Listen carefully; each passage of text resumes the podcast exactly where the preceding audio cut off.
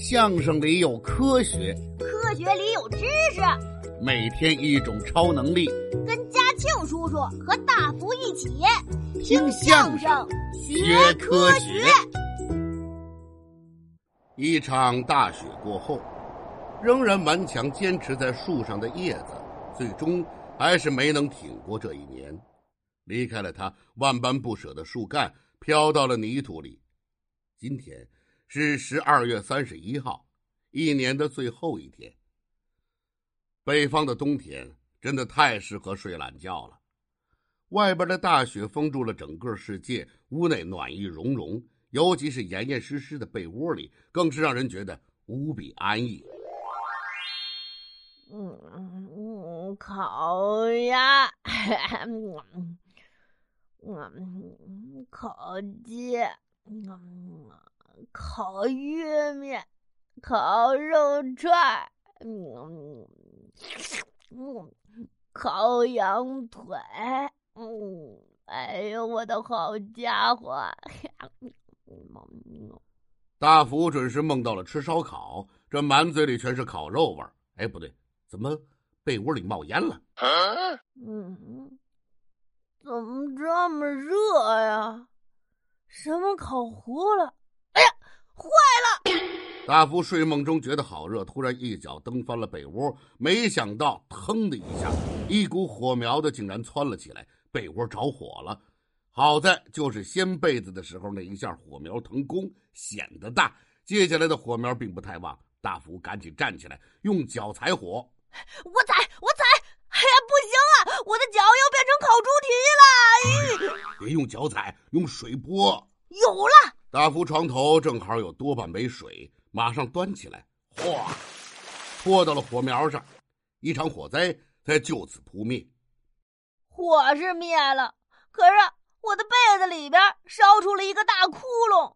哎呀，这屋子里还有这么大的焦糊味儿赶紧开开窗户吧！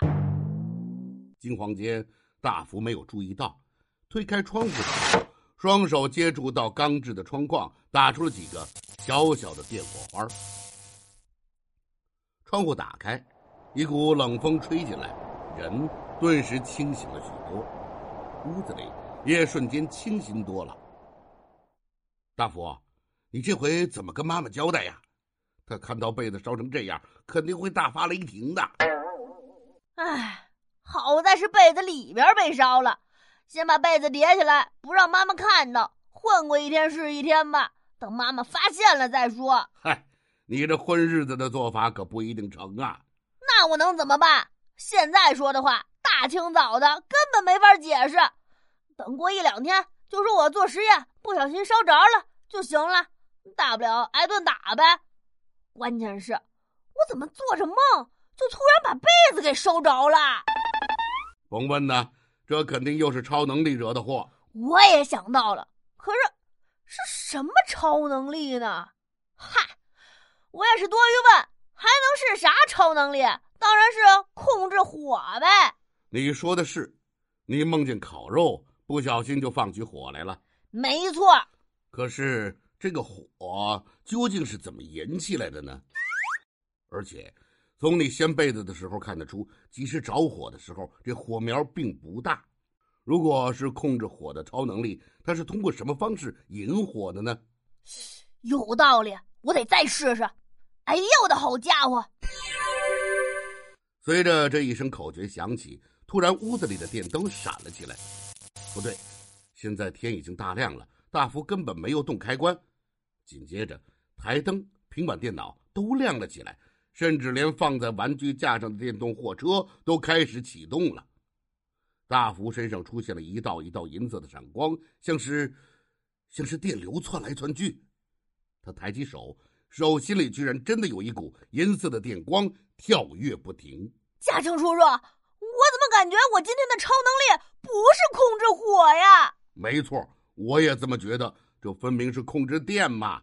快点停下，要不然会出乱子的。哎呀，我的好家伙，停！霎时间，大福手心的电光不见了，身上乱窜的电流也收敛了，电灯、台灯、平板电脑、电动玩具都瞬间回到了死气沉沉的状态。大福，我知道了，你昨天跟爸爸去吃了烧烤，那时你还在烤炉前看了半天。那不是往常见到的炭烤炉，而是电烤炉。对，所以你今天梦到的烤肉、烤鸭、烤玉米，全都是用电烤的。你在梦话的时候啊，不小心说了口诀，被窝里被电流打着了，就着起了火苗。因为是睡梦里，你无意间打出的电流很小，所以刚才的火灾并不大。